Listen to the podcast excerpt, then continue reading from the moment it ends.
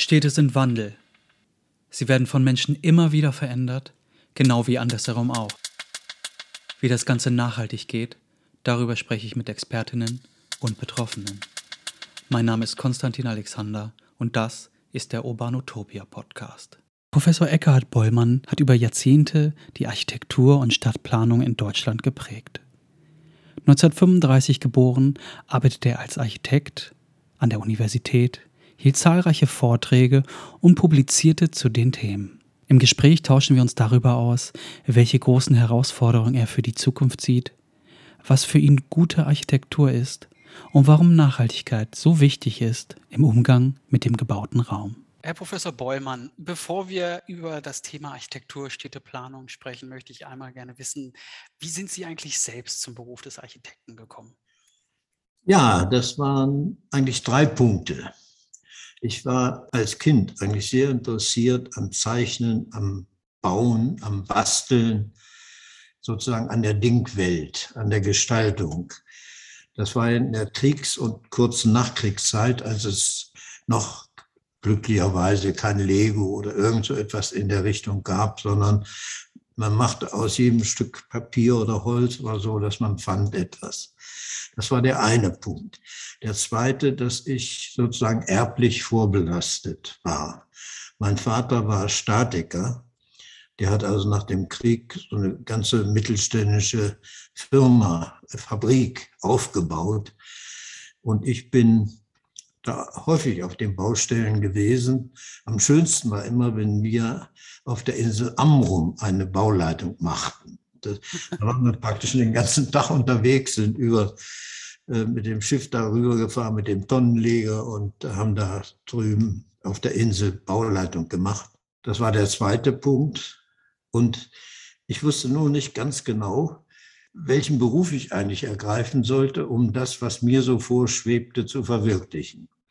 Und dann war ich 1953, zwei Jahre vor meinem Abi, mit einem Freund in Rom, acht Jahre nach dem Krieg. Man brauchte noch ein Durchreisevisum durch Österreich und selbstverständlich ein Visum für Italien.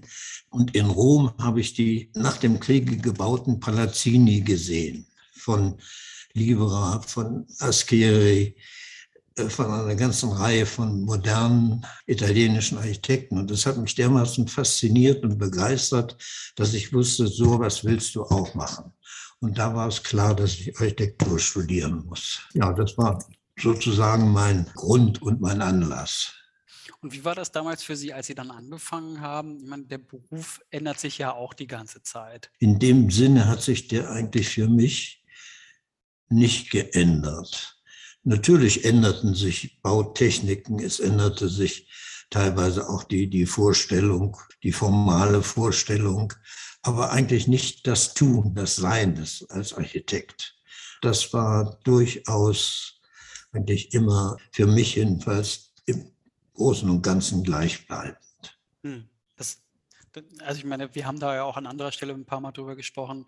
Viele der Aspekte gibt es schon in der Klassik, also was weiß ich, im alten Rom, im alten Griechenland. Also Umgang mit Bauwerken. Meinen Sie sowas? Ja. Also, dass da gewisse Traditionen gibt? Umgang mit Bauwerken und mit Raum. Man darf ja nicht vergessen, Architektur schafft Raum. Und das ist für mich nach wie vor eigentlich das Hauptziel, dass man Räume realisiert. Wobei, wie man das macht ob, und ob das nun mit Mauerwerk oder Holz oder Metall passiert, ist sehr wichtig, aber doch für mich sozusagen zweitrangig. Hm. Ich meine, der Umgang mit Materialitäten, da kommen wir später sicherlich nochmal zu. Ähm, ja, ja. Sie haben dann in den 50er Jahren angefangen zu studieren. Und wie war das damals? Das war ja wenige Jahre nach dem Krieg. Zum Teil gab es ja auch noch diesen Brachen oder die Rückstände. Wie war das für Sie, in einen Beruf reinzuwachsen, wo es dann um den Aufbau oder den Wiederaufbau auch ging? Also einmal waren die Verhältnisse in der Hochschule im Anfang wahrscheinlich so, wie man sich heute kaum mehr vorstellen kann. Ich weiß noch, als wir im ersten Semester die erste Vorlesung hörten, da standen wir auf, als der Professor reinkam. Und im zu den ersten zwei Tagen haben wir uns untereinander noch gesiezt. Ja, sicher, wir waren alles so um 20, 22 Jahre alte Menschen und da siezte man sich eben und dann haben wir beschlossen, nein, wir duzen uns jetzt. Und kam man schon sehr progressiv vor dabei. Ansonsten waren wir bemüht, einfach sozusagen das Handwerk zu lernen. Also tatsächlich das, was man zeichnen und äh, errechnen und, und konstruieren kann, dass man das so schrittweise lernt und dann allmählich beherrscht. Das war also ganz der Eindruck so in den ersten Semestern. Wobei wir dazu im Gegensatz zu heute zum Beispiel freies Malen, Zeichnen hatten, Aktzeichnen, äh, Malen in der Natur, Aquarellmalen und plastisches Gestalten bei Sohns und Lehmann in, hier in Hannover. Und das war uns natürlich ganz, ganz wichtig, weil wir wussten, dass diese künstlerische Betätigung eigentlich unglaublich wichtig ist für die Gestaltung dessen, was man dann macht. Ja. Hm, die Grundlage, also das Handwerk im Grunde. Das, das Handwerk und eben auch das Hinführen zu der Kunst, also wie immer man jetzt auch Kunst definiert. Hm. Und als Sie angefangen haben mit dem Studium, gab es da so äh, Bauwerke oder Architekten oder irgendwie so Vorbilder, die Sie begeistert haben oder äh, an denen Sie sich orientiert haben? Also Hannover war ja eine Stadt, das war auch der, einer der Gründe, warum ich nach Hannover ging, die am modernsten in der damaligen Zeit aufgebaut wurde durch Hillebrecht. Zum Beispiel direkt gegenüber von der Architekturabteilung war das Conti-Hochhaus, in dem jetzt auch die Leibniz-Uni mit ist, ein Gebäude, das damals in Deutschland Vorbild war, das auch heute noch ausgezeichnet ist. Und dann interessierten wir uns für bekannte Architekten, die im Wesentlichen eigentlich zum Beispiel Corbusier als Franzose. Und wir interessierten uns auch für andere Länder, zum Beispiel Dänemark, Holland, die Schweiz. Das waren damals Vorbilder für uns, für, unser, für das Bauen und für unser Entwerfen. Hm. Sie haben ja auch mal erzählt, Sie sind relativ kurz dann nach dem Beginn des Studiums ähm, und auch relativ kurz nach dem Zweiten Weltkrieg zum Studieren dann in die Niederlande gegangen. Wie haben Sie das so erlebt? Also der Anlass war eigentlich der, dass wir, als ich im zweiten Semester war, eine Exkursion machten nach Holland, beziehungsweise in die Niederlande, aber im Wesentlichen Holland. Und das hat mich so begeistert, dass ich mich für ein Stipendium beworben habe und das dann auch bekam. Und der Grund war der, war zum Beispiel der Wiederaufbau von Rotterdam. Rotterdam war ja im Krieg total zerstört worden und es hat also schon noch während des Krieges einen Aufbaustab für Rotterdam gegeben. Und das war aber auch die Architektur der 20er und 30er Jahre, zum Beispiel de Klerk und die, die ganze Ziegelarchitektur und die wirklich hervorragenden Beispiele des modernen Bauens, auch in Amsterdam und in Rotterdam vor allen Dingen auch. Und das hat mich so fasziniert, dass ich dahin gegangen bin. Und das war insofern nicht ganz einfach, weil es eben 1959, 14 Jahre nach dem Krieg war. Und wir Deutschen hatten uns ja da alles andere als äh, gut benommen in Holland. Das muss man ja, wir haben ja Holland überfallen ohne irgendeinen Kriegsgrund. Wir haben zum Beispiel Rotterdam zerstört, nachdem die Holländer kapituliert hatten. Das lag daran, dass dieses Bombengeschwader unterwegs war und irgendwie nicht so umdirigiert werden konnte. Und darum war das doch gar nicht ganz einfach, wenn man als Deutscher dahin kam. Ich hatte Glück, nach zig Versuchen eine Wirtin zu finden in Den Haag, die durchaus verstand, dass ich während des Krieges noch Kind war und die mir ein Zimmer vermietete. Und ich hatte des weiteren Glück, dass ich mit einem Professor arbeitete, mit Van den Broek, der mit seinem Partner Barkema auf der Interbau in Berlin 1957 gebaut hatte und gerade den Wettbewerb in Marl für das Rathaus gewonnen hatte. Mhm. Und insofern war er sehr tolerant gegenüber den Deutschen. Nicht? Aber einfach war das also von der Seite her nicht. Und ich habe auch keinerlei Freundschaften mit, mit Holländern geschlossen, sondern äh, die Freunde, die ich da gewonnen habe, waren Schweizer und Deutsche. Sie haben mir mal erzählt, dass Sie mit einem Kommilitonen, einem Freund, wie so eine Absprache hatten. Sie sind in die Niederlande gegangen und er ist nach Kopenhagen gegangen. Er ist nach Kopenhagen gegangen. Wie war das? Damals? Genau, er ist an die Königliche Akademie in Kopenhagen gegangen, eigentlich mit ganz ähnlichen Problemen und aus ganz genau den gleichen Motiven heraus, weil die äh, auch die dänische Architektur in der Zeit, also mit Arne Jacobsen zum Beispiel ausgesprochen vorbildlich war. Und das war natürlich sehr schön, weil wir uns gegenseitig besuchten und dadurch auch sozusagen die andere Hochschulstadt oder die Hochschulsituation kennenlernten. Wie hat sie denn diese Internationalität geprägt für Ihre Arbeit? Einmal kann man sagen, sie hat mich irgendwie ganz direkt geprägt, ohne dass man das so richtig merkt. Also ich habe zum Beispiel äh, hier an der, an der Dörner Wolle so Wohnungsbau entworfen in, mit Ziegeln. Und dann guckte ich mir das an, als es stand, dachte ich, Mensch, das ist ganz ähnlich wie in Holland. Also äh, da entstehen also ganz bestimmte Bilder und Vorstellungen. Das ist das eine. Und dann jetzt etwas weiter gefasst, war es also für mich in Holland eigentlich diese Fähigkeit der Holländer, die mich begeistert hat und auch verfolgt hat, sozusagen Probleme direkt zu lösen. Nicht über die Probleme hinweg zu reden, sondern die Probleme unmittelbar anzusprechen und im Wege zu finden und zu suchen, Dinge zu, zu einem guten Ergebnis zu führen. Also ganz Ideologie und, und äh, frei wird das auch heute noch in Holland gemacht möglicherweise hervorgerufen dadurch, dass die ja ständig unter, dem, äh, unter der Gefahr standen, von Meer überschwemmt zu werden. Und dadurch waren sie auch eigentlich eine Gesellschaft, die eher zusammenhielt und die Begriff, dass man Probleme nur gemeinsam lösen kann. Das ist, also das war also in Holland schon ganz wesentlich, diese, so etwas zu erfahren. Und das hat mich also ganz sicher geprägt. Das glaube ich schon, ja. ja. Wie ging das denn weiter nach dem Studium auch?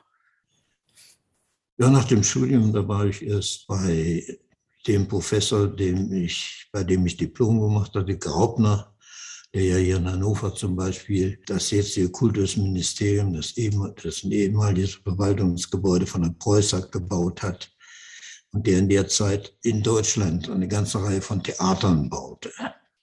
Und da habe ich also gearbeitet und dann bin ich von dort an den Lehrstuhl Landzettel gegangen, Wilhelm Landzettel, und habe mich mit Wohnungsbau beschäftigt.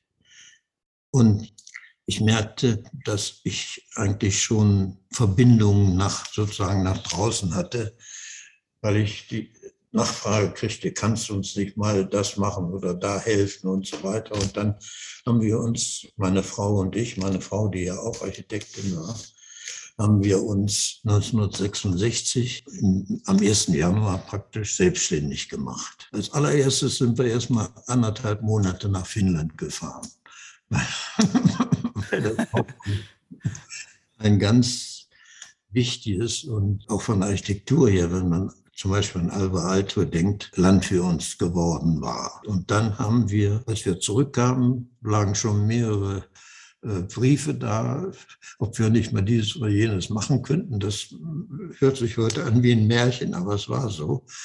Und dann haben wir sehr schnell einen sehr großen Wettbewerb gewonnen.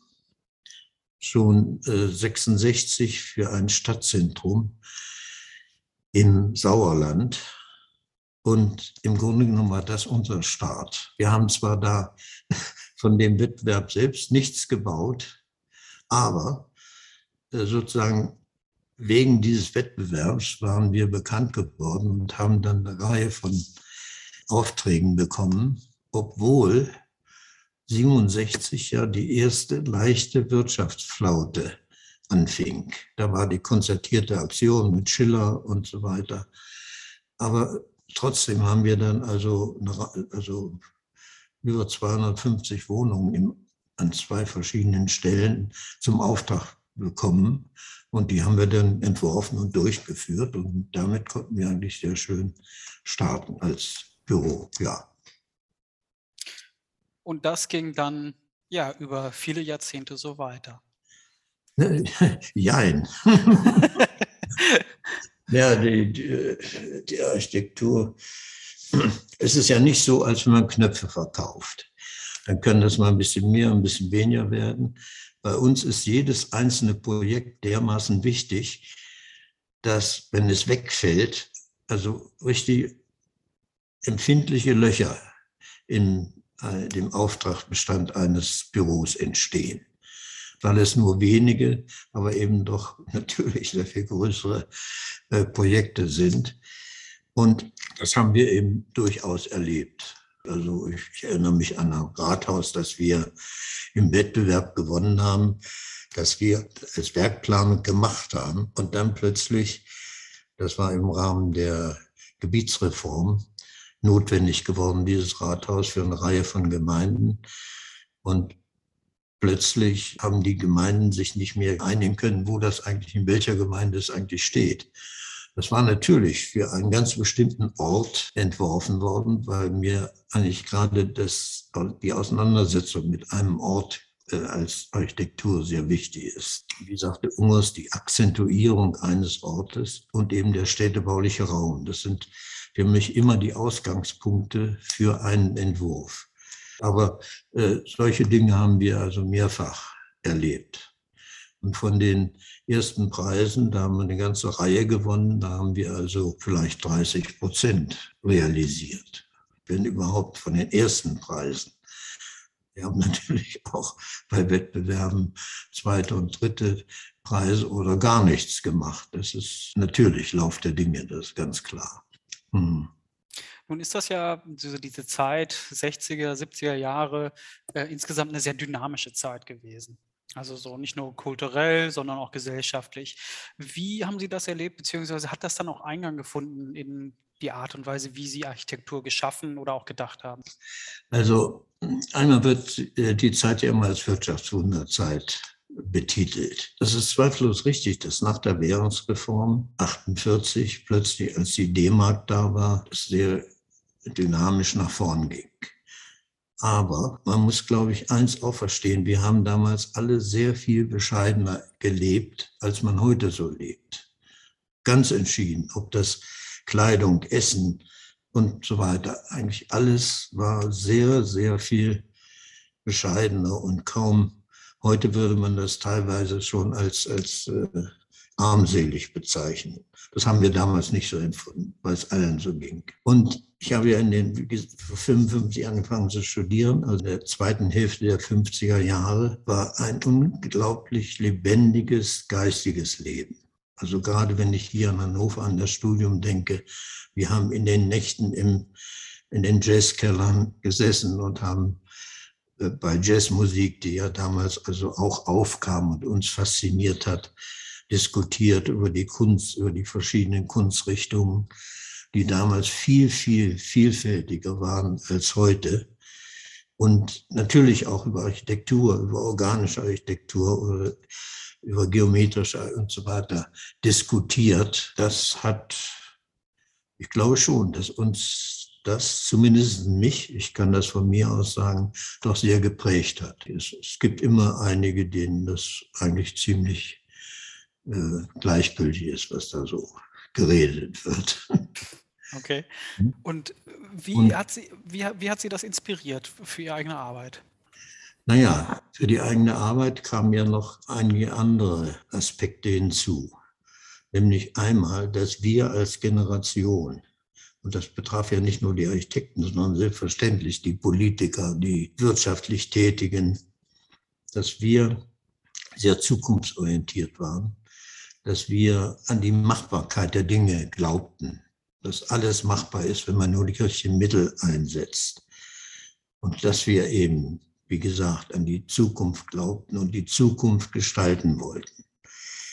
Wir wurden unterstützt in diesem Glauben durch äh, die zum Beispiel die, die ähm, statistischen Landesämter. Die berechneten also zum Beispiel die zukünftige Bevölkerung. Bei diesem Wettbewerb, den ich vorhin nannte, mit äh, da in Nordrhein-Westfalen, da ging es eigentlich, waren zwei Orte mit je um die 8000 Einwohner, die verbunden werden sollten mit einem gemeinsamen Zentrum, das wir dann entworfen haben. Und uns wurde bei der Ausschreibung gesagt, das äh, Statistische Landesamt Nordrhein-Westfalen geht davon aus, dass 1990 beide Orte, jeder Ort, über 30.000 Einwohner hat. Wie das kam, ist ganz klar. Die, die haben die damalige Geburtenrate sozusagen linear nach oben gerechnet und konnten wohl auch nicht die Konsequenz der zum Beispiel der Pille, des Pillenknicks erkennen. insofern ist das gar kein Vorwurf, sondern das war nur etwas, was uns natürlich gestützt hat in, dem, in der Vorstellung. Und dazu kam, dass wir eben noch, wenn man an die Kriegszeit, Nachkriegszeit und so dachte, eigentlich den einen neuen Menschen wollten. Einen Menschen, der ein Mensch, der frei ist, der selbstbestimmt ist, der ohne große Obrigkeit auskommt. Das war also auch noch so ein ganz wesentlicher Punkt, der uns äh, angetrieben hat. Gerade der letzte Punkt hat sich leider nicht so verwirklicht, wie wir uns das vielleicht mal gedacht haben. Wie meinen Sie das? Da muss ich einhaken. Wie ich das meine? Ja, genau. Also zum Beispiel, also gerade die Holländer haben in den 60er Jahren eine Architektur entwickelt, die hieß Strukturalismus. Und da wurde davon ausgegangen, dass eben der Mensch so absolut offen selbstbestimmt ist. Da wurde ein Verwaltungsgebäude zum Beispiel in, in Apeldoorn äh, für eine Versicherung zentral beheer von Hermann Herzberger. Dieses Verwaltungsgebäude bestand eigentlich aus einem riesengroßen Raum, in dem sozusagen pilzartig verschiedene Balkone standen, auf denen die Menschen arbeiteten. Ganz offen in dem großen Raum. Und nicht nur arbeiteten, die hielten da Kaninchen oder Hamster oder was auch immer. Überall gab es zum Beispiel dann auch so Coffeeshops, da konnte man also einfach, auch wenn man als Besucher kam, hingehen, Tasse Kaffee trinken und etwas. Und ich habe das, gerade dieses Gebäude, über die Jahre verfolgt, weil ich auch später immer wieder mit Studenten nach Holland gegangen bin auf Exkursionen. Und von Jahr zu Jahr wurde das sozusagen enger. Das heißt, diese Balkone wurden eingekleidet, man konnte nicht mehr reingucken oder die Kapsel, kapselten sich immer mehr ab. Oder wenn Sie überhaupt an Verwaltungsbau denken, in den 60er Jahren, in den frühen 70er Jahren wurden die Großraumbüros gebaut. Aus, eben aus dieser Überzeugung heraus, dass Menschen, wenn sie kollegial zusammenarbeiten, eigentlich viel effektiver sind. Heute sind die zurückgebaut worden und alle Verwaltungsgebäude, die heute gebaut werden, haben wieder Einzelbüros allerdings auch Flächen, wo man sich zusammensetzen kann und diskutieren kann und Workshops machen kann. Das ist in letzter Zeit Gott sei Dank wieder dazugekommen. Oder wenn ich daran denke, in Enthoven, da gab es ein Stadtzentrum von einem Architekten van Klingeren. Das war ein, unter einem riesigen Dach und einer riesigen Dachstruktur mit Oberlichtern zusammengefasst. Zwei Schulen, Banken, Läden, Cafés und alles offen. Man ging also, wenn zum Beispiel morgens vielleicht eine Frau einkaufte, dann konnte sie in die Schulen reingucken, was ihre Sprösslinge da so trieben. Und das veränderte sich von Jahr zu Jahr. Zuerst haben die Kinder, da waren Glaswände, die haben sie also erstmal vollgeklebt mit ihren Zeichnungen. Da konnten, damit die Eltern nicht mehr reingucken konnten. Und so hat sich das alles schrittweise immer separiert. Und das ist für mich so symptomatisch für das, was ich meinte, dass sich diese unglaubliche Offenheit, die uns damals vorschwebte, eben doch in dieser Form sich nicht verwirklicht hat. Ganz sicher gibt es heute sehr viel mehr Straßencafés und Restaurants und so etwas als damals. Damals war das also ein Sonderfall, wenn man ein, zweimal im Jahr vielleicht irgendwo essen ging in einem Restaurant. Das war auch materiell äh, sehr schwierig, vom Geld her.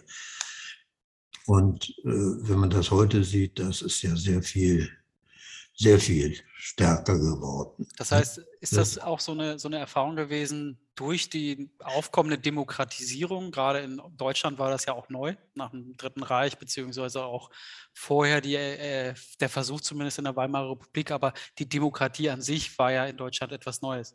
Meinen Sie, dass, dass das sozusagen Eingang findet auch in dann Architektur, in Stadtplanung, in der Gestaltung von Gebäuden und Quartieren? Ja, durch aus, wobei das eine Frage ist, wie eigentlich genau. Also zum Beispiel die Bürgerbeteiligung bei Planungen, die ja teilweise sehr sinnvoll sein kann, die ist immer stärker geworden und stärker auch in der Gesetzgebung festgelegt worden. Heute sind ja die Bürgerbeteiligung Pflicht. Und das gab es zweifellos in den, sagen wir, Ende der 50er, Anfang der 60er Jahre noch nicht. Da gab es natürlich den Rat, der äh, selbstverständlich über die Dinge abstimmte. Das schon, aber es gab nicht die allgemeine Bürgerbeteiligung. Also insofern hat das, gab es auch positive Entwicklungen. Also wenn ich daran denke, in der Schule, also dieses Problem Demokratie als, sagen wir, als Problem hat es für uns eigentlich nie gegeben. Das war für uns selbstverständlich obwohl wir ja noch in der Diktatur sozusagen aufgewachsen waren. Aber das wurde uns direkt nach dem Krieg und wurde allen eigentlich so nachdrücklich eingebläut, dass wir da keinerlei Fragen mehr stellten. Wir haben in der Schule Schülerparlamente gemacht und haben also angefangen, sozusagen auch Demokratie zu üben. Also äh, das, und das schon in den frühen 50er Jahren, auch späten 40er Jahren auch noch. Wie ging das denn weiter? Jetzt nochmal zurück, ein Stück weit zurück. Ähm, Sie hatten eben mit Ihrer Frau diese Büro und Sie haben aber auch gleichzeitig unterrichtet, richtig? Ja, das kam, das war äh, doch eine gewisse zeitliche Verschiebung. Okay. Mhm. Also äh, wir hatten das Büro und dann haben wir Partner dazu genommen, weil wir so wirklich große Aufträge bewältigen mussten, wie das Kröpke Center hier in Hannover und der Kaufhof. Und unterrichtet habe ich dann erst ab Mitte der 70er Jahre. Und wie kam das? wie, wie kam das? Also einmal äh, hatte ich 70 allerdings schon die erste Berufung in die USA. Da war ich an einer amerikanischen Uni in der Nähe von Chicago. Das war schon 1970. Und ähm, das hat mir unheimlich viel Spaß gemacht. Und ich merkte das auch, auch im, bei uns im Büro. Wir hatten ja immer auch viele junge Kräfte und äh, ich, ich konnte eigentlich sehr gut so mit denen umgehen. Und das machte mir Spaß. Und dann hatte ich da mehrere Nachfragen. Einmal hier von der Uni und einmal von Bielefeld. Und dann kriegte ich so einen Lehrauftrag und daraus kam dann ein Jahr später die Berufung. Und ich muss sagen, das hat mir durchaus immer für die ganze Zeit durchaus immer viel Freude gemacht. Wie, darf ich da nochmal nachfragen? Diese, ja, diese Berufung in die USA, wie, wie, kann ich mir das vorstellen? Also, weil es ist ja eine Zeit gewesen, wo Sie dann, also es gab kein Internet, wurden Sie dann angerufen, haben Sie, einen, haben Sie sich beworben? Wie, wie lief sowas damals? Sie haben vollkommen recht. 68 schon kriegte ich plötzlich einen Anruf von dieser Uni. Das war die Ball State University in Muncie, ob ich nicht mal kommen könnte. Aber nun hatten wir gerade angefangen mit dem Köpke Center und, und so weiter. Und dann habe ich auch 69 wieder gesagt, ja, im Prinzip schon, aber eigentlich in diesem Jahr noch nicht. Und dann riefen die mich kurz vor Weihnachten 70 an. Und wir haben 70 im Januar den Bauantrag fürs Köpke Center abgegeben. Und so konnte ich in der zweiten Hälfte Januar tatsächlich dann dorthin gehen. Wie das gekommen war, äh, das lag an zwei Dingen, wie das immer so ist. Da kommen ja mehrere Faktoren zusammen. Einmal hatte ich, äh, als ich bei Landzettel war, einen Artikel geschrieben über äh, serielle Architektur und serielle Vorfertigung und so ähnliche, so, solche Dinge. Und der war ins Englische übersetzt worden und war in einer englischen Zeitschrift erschienen. Und das interessierte den damaligen Dean Suppenfield. Und zum anderen, was vielleicht noch viel wichtiger war, mein Freund Klaus, der in Kopenhagen studiert hatte, den ich vorhin erwähnt habe, hatte dort einen jungen amerikanischen Architekten kennengelernt oder Professor sogar kennengelernt und war nach Lexington gegangen für ein Jahr und hatte in, von dort aus einen Vortrag gehalten in Muncie, also in dem Ort. Und das hat bei dem Dekan so gewirkt, dass, ach, das war der, der das geschrieben hat und so, weil er mich nicht, der fragte danach, ob er jemanden empfehlen kann. Und so hat sich das entwickelt. Es hängt also mit, schon häufig mit Zufällen zusammen, aber eben auch mit Sachen, die man macht. Und dadurch kam ich äh, damals das erste Mal in die USA. Ich bin dann ja auch später nochmal wieder 81, äh, 80, 81 war ich wieder dort und der Kontakt ist nie abgerissen. Das kam auch dadurch, dass Studenten, drei Stück, die bei mir 70 studiert hatten, zu uns ins Büro kamen, nacheinander. Die, die fragten einfach, Mensch, können wir bei dir mal? Klar, die haben wir dann hier irgendwie untergebracht. Und da zum Beispiel einer dieser drei, der war dann später Professor in Muncie. und, dann, und äh, dadurch ist der Kontakt nie abgerissen, bis nach 2000. Aktuell ist das ja eine, eine, Diskussion, wie wird das Bauen günstiger und dadurch auch erschwinglicher, irgendwie gerade im Wohnbereich. Hm, eben, im Moment ist es ja immer zu teuer geworden. Ich bin ja, ich praktiziere ja im Moment nicht mehr.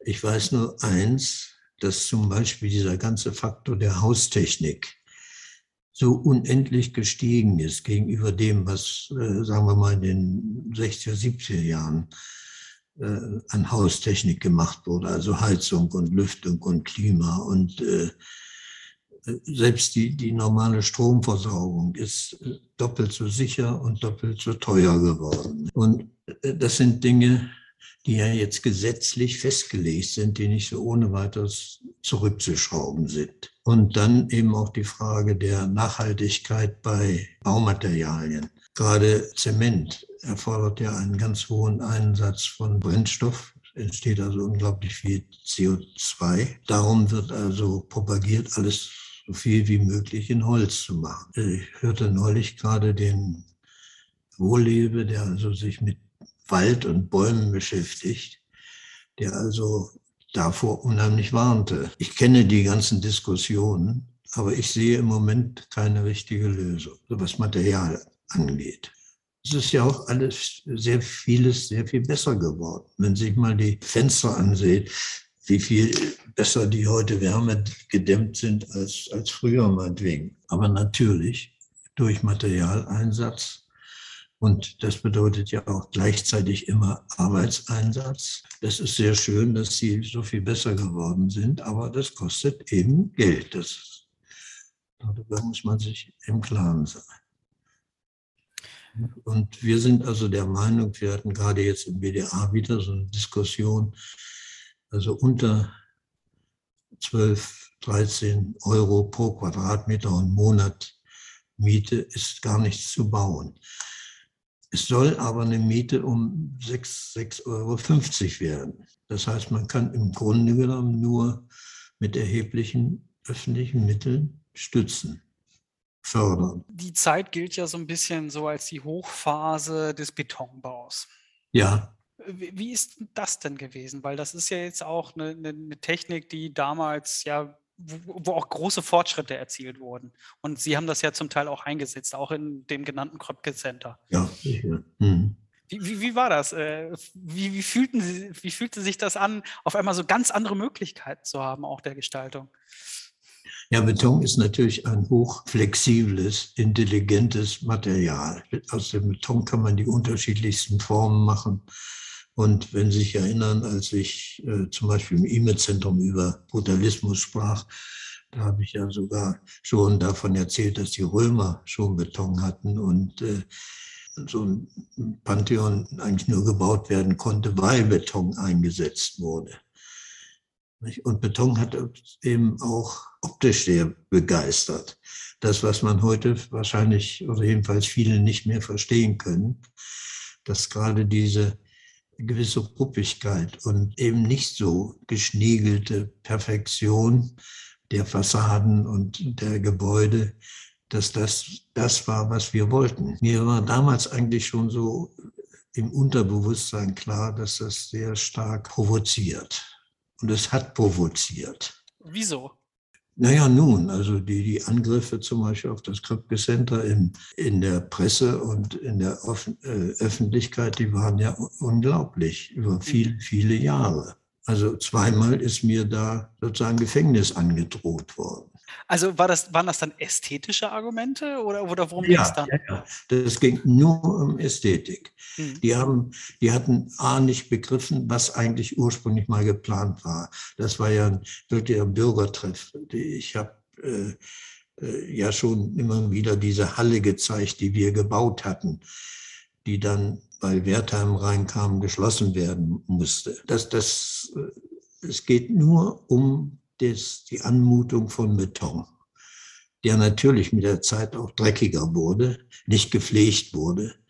Und das war ja nicht nur äh, beim Köpke Center so, das ist am IME-Zentrum so, das war beim Maritim so, zum Beispiel die, die Maritimfassade gegenüber dem Rathaus, das war eigentlich sehr, sehr schön proportionierte und auch sehr lebendige Fassade. Aber das wird auch in der Presse immer als Schandfleck bezeichnet. Der hat sich eigentlich nach der Ölkrise 1973, da hat sich die Haltung unglaublich verändert. Es wurde eben nostalgisch. Man guckte zurück und sah plötzlich unheimliche Schönheiten in, in der Gründerzeit, wobei es da gute Sachen gibt, das will ich gar nicht abstreiten. Und dachte, dass man das alles daran orientieren kann. Und wir wollten eben was Neues machen. Als Generation. Nicht nur wir beim Köpke Center, sondern eigentlich unsere ganze Generation. Und wenn man also an Corbusier denkt, an die Bauten, die er gemacht hat, oder Leferens in Stockholm und so, das sind eben Betonskulpturen geworden, die offensichtlich der normale Bürger in nur in ganz seltenen Fällen nachvollziehen kann. Ich habe zwar in letzter Zeit ein paar Mal gehört, man muss es wieder aufbauen, aber das ist natürlich auch Unsinn. Das wird nicht passieren. Das ist ja so ein Aspekt, den Sie sicherlich nicht nur da beobachten über die Zeit, sondern auch in anderen Bereichen. Wie hat sich denn, sage ich jetzt mal, Ihr eigener Blick auf Architektur, auf Stadtplanung, auf Stadtentwicklung so verändert über die Zeit? Gibt es auch so Aspekte, wo Sie heutzutage ganz anders drauf schauen? Eigentlich hat sich das sozusagen von schrittweise entwickelt. Ich muss sagen, mein Startpunkt, wenn ich an Rotterdam denke und, oder an etwas ganz anderes denke, ich habe im Krieg in einem kleinen Ort gelebt, nördlich vom Harz, in dem alte Fachwerkhäuser waren, Stadtmauer war, noch Wachtürme waren. Also da habe ich sehr viel über städtebaulichen Raum erfahren. Von da und Rotterdam und äh, natürlich dem, was hier in Hannover gemacht und passiert wurde, hat sich das bei mir immer weiterentwickelt. Aber nicht grundsätzlich geändert. Es ist also nicht so, dass ich heute sage, Mensch, wie konnten wir damals so Blödsinn machen? Das sehe ich heute wirklich nicht so. Und allgemein die Rolle der Architektur, also wir haben das jetzt ja schon ein, zwei Mal irgendwie angesprochen, auch Umgang mit Material vor dem Hintergrund des Wandels, des Klimawandels etc. Wo fängt man da an? also wir haben in, in, den letzten Jahren in Hannover, als wir noch den Stadtbaurat Bodemann hatten, eine ganz erstaunliche Uniformierung von vielen Dingen erlebt gerade im Wohnungsbau. Die, diese Ziegelbauten, die an sich gar nicht schlecht sind, die aber plötzlich sehr uniform wurden. Also bei Wettbewerben konnte man nicht mehr erkennen, dass es von dem oder dem oder so etwas, sondern das war alles in der gleichen Anschrift gemacht. Da finde ich das schon ganz interessant, wenn da mal etwas Neueres probiert wird. Städtebau, da kommen wir eigentlich zu diesem Thema Klimawandel. Da hat sich schon bei mir Verschiedenes doch entwickelt. Ich hatte eben gerade ein Gespräch mit einem ehemaligen Kollegen. Früher war ich gegen die Verkrautung der Innenstädte. Verkrautung? Verkrautung. Was ist damit gemeint? Ja, wenn überall noch ein Blumenkasten und noch ein Bäumchen und so hin soll. Heute weiß ich, wie unglaublich wichtig gerade diese Grünflächen für die Stadt sind. Und wenn ich hier in meinem Haus sitze, da war es gestern zum Beispiel absolut normal, so um 21 Grad rum, weil ich vor dem Haus diese wirklich sehr riesige den riesigen Ahorn gab, habe und äh, viel Buschwerk. Ganz einfache, natürliche Klimatisierung. Und ich habe in, ich war in, in Teheran, da gibt es so eine ganze Reihe von so kleinen Parks mit Springbrunnen. Und wenn man bei der Hitze, die da ja noch stärker war als hier, wenn man da so durchgeht, dann ist das sehr angenehm und sehr viel kühler. Und das ist zum Beispiel ein Punkt, der, den ich eigentlich jetzt erfahren habe, sozusagen in den letzten Jahrzehnten. Es gibt so Fragen, die ich habe, da ich nicht glaube, dass der Klimawandel aufzuhalten ist. Denn äh, wir können uns in Deutschland sicher und sollen uns auch bemühen, möglichst Energien zu verwenden, wiederzugewinnen, Energien und so weiter. Ähm, das ist alles richtig. Nur wir dürfen uns nicht darüber hinwegtäuschen, dass es auf der Welt circa 800 Kohlekraftwerke noch gibt. Und zwar auch noch welche im Bau. Und wir aktivieren jetzt ja auch wieder Kohlekraftwerke. Das ist das eine. Und man muss sich mal einfach mal solche Ereignisse wie den Krieg in der Ukraine angucken, was da an CO2 freigesetzt wird. Also da nützt es, glaube ich, wenig, nur einen Schnitzel pro Woche zu essen oder sowas. Das äh, ist alles sehr gut gemeint, aber ich glaube, es führt nicht dazu, dass wir das, den Klimawandel aufhalten. Und darum sehe ich die Aufgabe für unseren Berufsstand oder für alle, die sich mit, dem, mit der Stadt beschäftigen, darin Konzepte zu entwickeln, wie wir äh, auf, diese, auf den Klimawandel reagieren können. Das heißt also mit entsprechenden ähm, Disziplinen äh, wie äh, Strömungstechniker und so weiter, natürlich besonders auch den äh, Gartengestaltern und so weiter, ähm, zu überlegen, wie man zum Beispiel Frischluftschneisen macht. Ich könnte mir vorstellen, dass man in 20 Jahren sagt, Mensch, wieso waren die so bescheuert und haben den Klagesmarkt vollgebaut und haben Marstall die Flächen da zugebaut.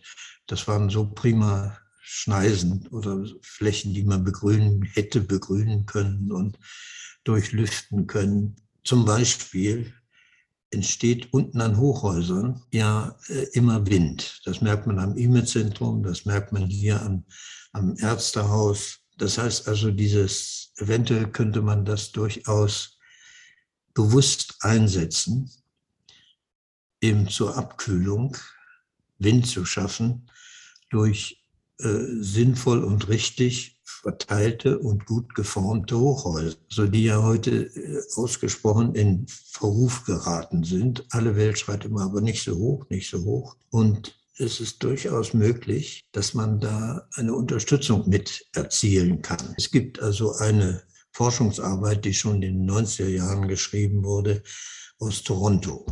Die haben sich genau mit dem Problem schon beschäftigt, weil Toronto eben so viele Hochhäuser hat. Also nur mal als ein Beispiel. Man müsste also die entsprechenden Disziplinen alle zusammenholen, um Konzepte zu entwickeln. Und da fehlt es mir heute. Sie meinen sozusagen, dass die Architektur als eine Disziplin mit anderen, also ja, ja, Interdisziplinäre. Das interdisziplinäre Zusammenarbeiten im Städtebau. Mhm. Das tun wir auch mit anderen, mit Verkehrsplanern und äh, das haben wir ja immer gemacht als Stadt. Wo sehen Sie da die Chancen? Weil Architekten werden ja auch häufig so, so ausgebildet, irgendwie auch als Solitäre zu arbeiten. Ja, ja. Ähm, wir hatten also am letzten Donnerstag gerade wieder so ein BDA-Treffen und da war ein unser Geschäftsführer von der BDA-Stelle Berlin war hier und hat mal so die ganzen Probleme genannt, die wir als Architekten bearbeiten müssen, äh, die wir alle kennen. So ist das nicht. Wie, wie wir gerade jetzt Ihre Frage, also ob das, äh, sage ich jetzt mal, diese Interdisziplinarität, so, ja. äh, ob ja, das ja. sozusagen von Ihren Kolleginnen und Kollegen auch so gesehen wird oder ob das schon vorhanden ist, diese Denke. Ja, ich, ich möglicherweise wird das von einigen auch so gesehen, aber ich bin äh, sehr skeptisch, ob das von allen so gesehen wird. Aber da wurde eins gesagt, äh, ja, wir müssen die Ausbildung reformieren. Dazu muss ich sagen, ich habe 55 angefangen zu studieren. 55 bis heute habe ich in jedem Jahr gehört, wir müssen Architekturausbildung reformieren. Zu den unterschiedlichsten Aspekten, aber ja, das ist natürlich, äh, bloß das bedeutet vor allem, dass wir jemanden haben, der äh, in der Lehre so etwas vermitteln kann. Also wir müssen erstmal die Lehrer reformieren, hm. die die Studenten besonders beeinflussen können. Ein wichtiger Aspekt, den Sie ja auch genannt haben, ist ja jetzt gar nicht so das neue Bauen, sondern auch das Anpassen. Also ja. auch mit dem Bestand umgehen. Ähm, wie, wie, sehen Sie das so? Weil, sage ich jetzt mal, ich selber bin ja kein Architekt, aber so wie ich das mhm. in meinem Bekanntenkreis, gerade bei den jüngeren ArchitektInnen mitbekomme, das Schönste ist ja das weiße Blatt Papier und dann einen Entwurf machen, irgendwie auf der grünen Wiese was komplett Neues planen. Obwohl, aber der Platz ist ja nicht da. Nee. Nee, nee, außerdem, äh, also ganz sicher, das haben wir auch am Montag besprochen. Natürlich ist der Weiterbau und Umbau heute ein viel wichtigeres Thema als meinetwegen vor 30 Jahren. Gar keine Frage. Nicht? Ähm, auch da ist natürlich die Frage, wie kann man das in die Hochschulausbildung reinbringen? So, so simple Fragen, in welchem Lehrgebiet eigentlich?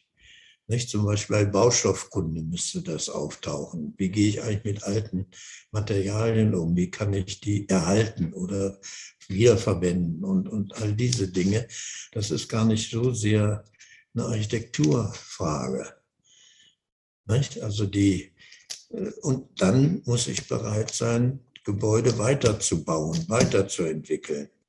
Nicht? Wenn ich hier das neue Ärztezentrum sehe, äh, ich habe ja den Abbruch verfolgt von dem Brockmannschen Gebäude.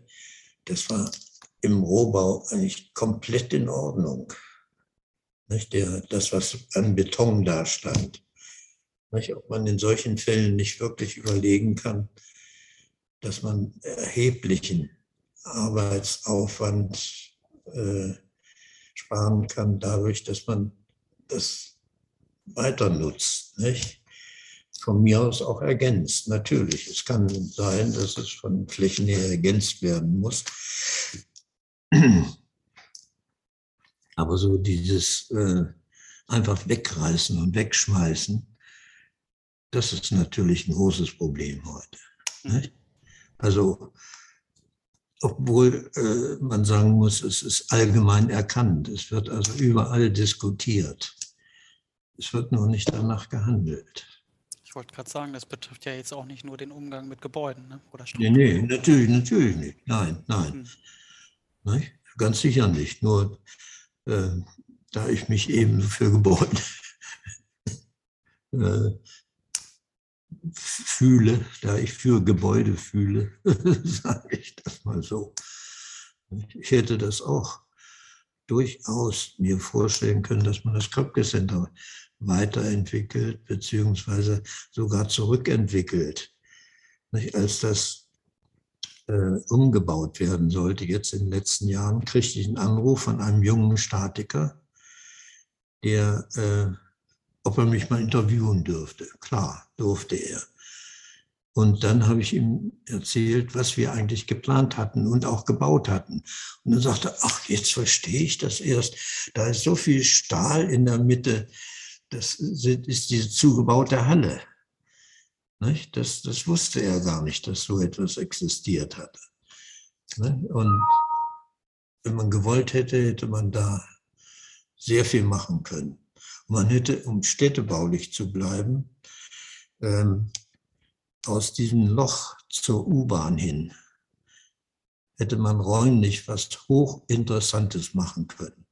Durch äh, von mir aus neuen Wettbewerb oder wie auch immer, was man da gestalterisch und äh, auch funktional verändern kann. Das wäre eine richtig einmalige äh, städtebauliche Situation in Hannover. Aber nein, um ein paar Mäntel mehr zu verkaufen, äh, machen die das zu und, und bauen da so ein Kaufhaus drüber. Das ist das, was ich wirklich sehr, sehr schade finde. Vielleicht mal von den Problemen hin zu dem Schönen. Was ist für Sie selbst gute Architektur oder gute Städteplanung? Architektur muss Probleme lösen. Die können ganz einfach sein, dass äh, irgendjemand ein größeres Wohnzimmer haben will. Das ist auch ein Problem, das er vermutlich hat. Oder vielleicht zwei Kinderzimmer dazu haben muss. Nicht? Bis hin natürlich zu der Frage, da ist ein Konzern, der braucht ein Verwaltungsgebäude, dann ist das ein Problem. Das muss sich direkt lösen und zwar ökonomisch. Äh, es geht bei Architektur nicht, finde ich, darum, besondere sozusagen auf den Zehenspitzen zu stehen beim Entwerfen. Das heißt, äh, besonders originell irgendwas machen zu wollen, sondern etwas sinnvoll und richtig machen zu wollen.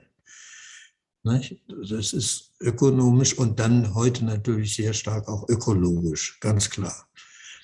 Das ist also eigentlich das eine, was gute Architektur ist.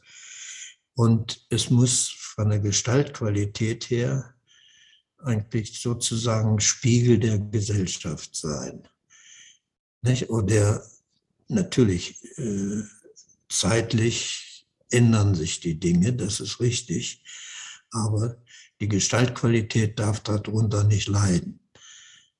Nicht? Das ist also nicht so, dass ich der Investorenarchitektur ein Wort reden will sondern Architektur muss sich auseinandersetzen mit dem städtebaulichen Raum ganz stark.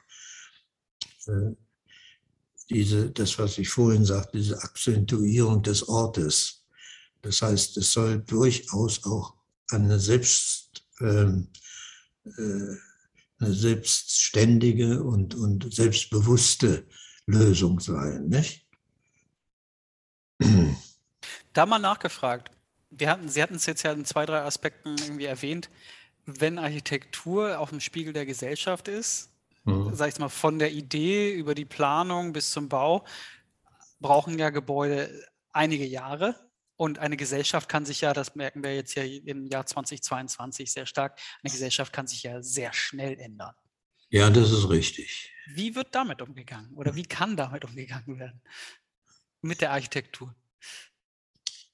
Ähm, der Unterschied von Architektur und Skulptur auf der einen Seite und der Malerei ist zum Beispiel der, dass unsere Sachen länger brauchen, wie Sie eben sagten.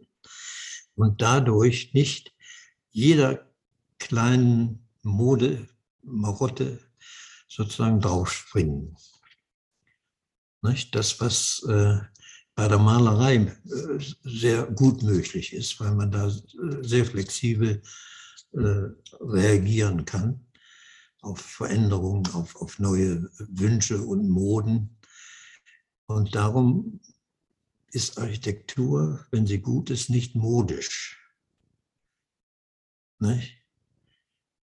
Das meine ich nicht mit Spiegel der Gesellschaft, nicht? sondern es muss äh, durchaus das ist natürlich äh, sehr schwierig, also die, diese Qualität sozusagen ganz einfach zu definieren, also die gestalterische Qualität. Ne? Und die ist, sie ändert sich mit der Zeit durchaus auch.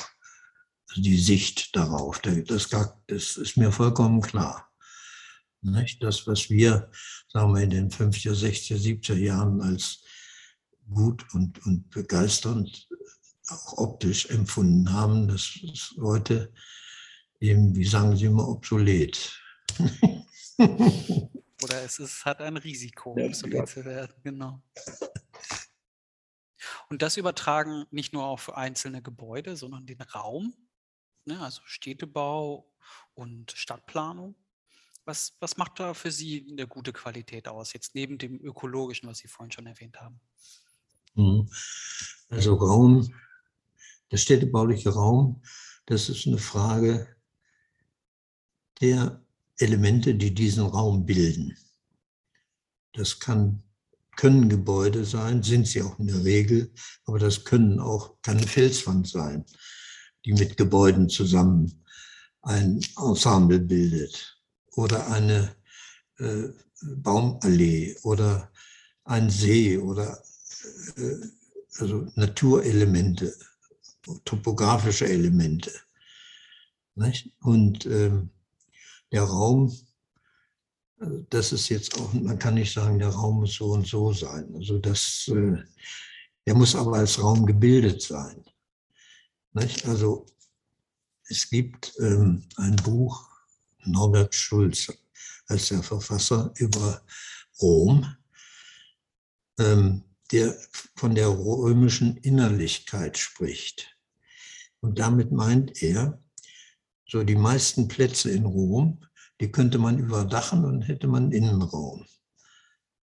Nicht? Also wenn Sie an den Navona denken oder der, vor der äh, Maria della Pace, da dieser Raum, da könnte man ein Glasdach drüber packen mit einem wunderbaren Innenraum. Nicht? Diese Innerlichkeit, auch, äh, auch in Siena, äh, das sind dann eben oder selbst Markusplatz, nicht, der so festgefasst ist, dass man ihn äh, sozusagen problemlos auch in einen Innenraum verwandeln könnte. Ähm, das ist wahrscheinlich bei uns nicht ganz möglich, aber das war für mich eigentlich immer ein Ziel, sowas in diese Richtung zu erreichen. Also einfach ein Zusammenspiel mit den raumbildenden Elementen. Hm? Jetzt haben Sie ein paar Städte schon erwähnt, aber haben Sie selbst so eine Lieblingsstadt, wo Sie genau das erfüllt sehen? Äh, nein, das so unweiteres nicht. Nein, nein. Oder Orte, wo Sie sagen, ja, das hat Sie begeistert, äh, das würden Sie auf jeden Fall empfehlen für Menschen, die sich für sowas interessieren, äh, das zu besuchen? Also äh, ich habe ja eben schon genau die äh, Städte in Italien genannt, wo man erfahren kann, was städtebaulicher Raum ist. Nicht? Und zwar in sehr viel mehr an vielen anderen Stellen auch noch. Äh, in Deutschland gibt es da relativ wenig Beispiele. Bamberg gibt es so etwas und ich sonst ist, wüsste ich das nicht. Darum ist äh, für mich immer ein Ärger, wenn immer von den Plätzen geredet wird. Und gemeint sind Freiflächen, die irgendwie gepflastert oder begrünt sind. Das ist es aber nicht, was Sie als städtebaulichen Raum verstehen. In Hannover, der eventuell der, äh, wie, wie heißt er denn gleich? Nee, jetzt nicht der Steintorplatz. Hm? Der Steintorplatz? Nein, nein, um Gottes Willen. Genau das ist eben kein Platz. Nein, äh, in Linden, wo früher die dicke Kastanie drauf stand. Küchengarten? Nee, vom Küchengarten. Äh, der Lindner Marktplatz? Ach nee, der Lichtenbergkreis. Der Lichtenberg, das war es. Das ja. war's, ja. ja. Der Lichtenbergplatz. Das ist so ungefähr der einzige Platz, den ich in Hannover als Platz akzeptieren würde. der, der durchaus diese Qualität hat. Aber das sind ja mehrere Punkte, weswegen es in Deutschland so anders ist. Ne? Das eine ist natürlich die verheerenden Zerstörungen im Zweiten Weltkrieg, wo ganz viele Altstädte plattgemacht wurden. Ja. Und das andere das Klima, oder? Das Klima, ja. Ja, ja, ja. Nein, das, das ist schon richtig. Nicht? Das, äh, das ist richtig, ja. Obwohl das sich jetzt ja auch so wandelt, dass wir da gucken müssen, wie Sie auch selber gesagt haben, eine Anpassung. Ne? Also in der, ähm, vor der Kriegszerstörung gab es durchaus auch zum Beispiel in Meißen und äh, Dresden und so gab es durchaus Plätze, die man als Platz bezeichnen kann, nicht, die aber alle nicht wieder hergestellt wurden. Nicht, das, äh, Auch da wieder durch eine Ideologie, ne? Also ja, ja, die Städte in ja, Ostdeutschland. ja, ja. Ne? Jetzt haben wir einen kleinen Parforce-Ritt hinter uns in diesem Gespräch äh, und Sie haben jetzt so so viele Einblicke gegeben ne, über, ja, über Jahrzehnte der Praxis aus Ihrer Arbeit als Architekt, aber auch der Theorie als Professor. Wenn Sie Ihrem Jugendlichen selbst einen Tipp geben könnten, was Also- wäre das? Wollen wir zwei Sachen sehen. Wenn ich Jugendlichen einen Tipp geben kann, Ja. nicht mir selbst, sondern Jugendlichen, dann würde ich sagen, bleib neugierig, vermeide Routine und sei von Architektur gefesselt. Nicht? Was zweifellos bei manchen mit der Work-Life-Balance in Konflikt kommt. Nicht? Das ist zum Beispiel etwas, was ich in meinem Alter nicht mehr verstehe. Ich, ich kann das irgendwie natürlich intellektuell so mir denken, was, was da gedacht wird, aber es war einfach nicht meine Welt. Und wenn ich mir selbst als Jugendlicher oder als junger Student oder junger Architekt was sagen sollte, dann würde ich sagen, weiter so. Das ist doch ein schönes Schlusswort. Professor Bollmann, vielen, vielen Dank für dieses tolle Gespräch.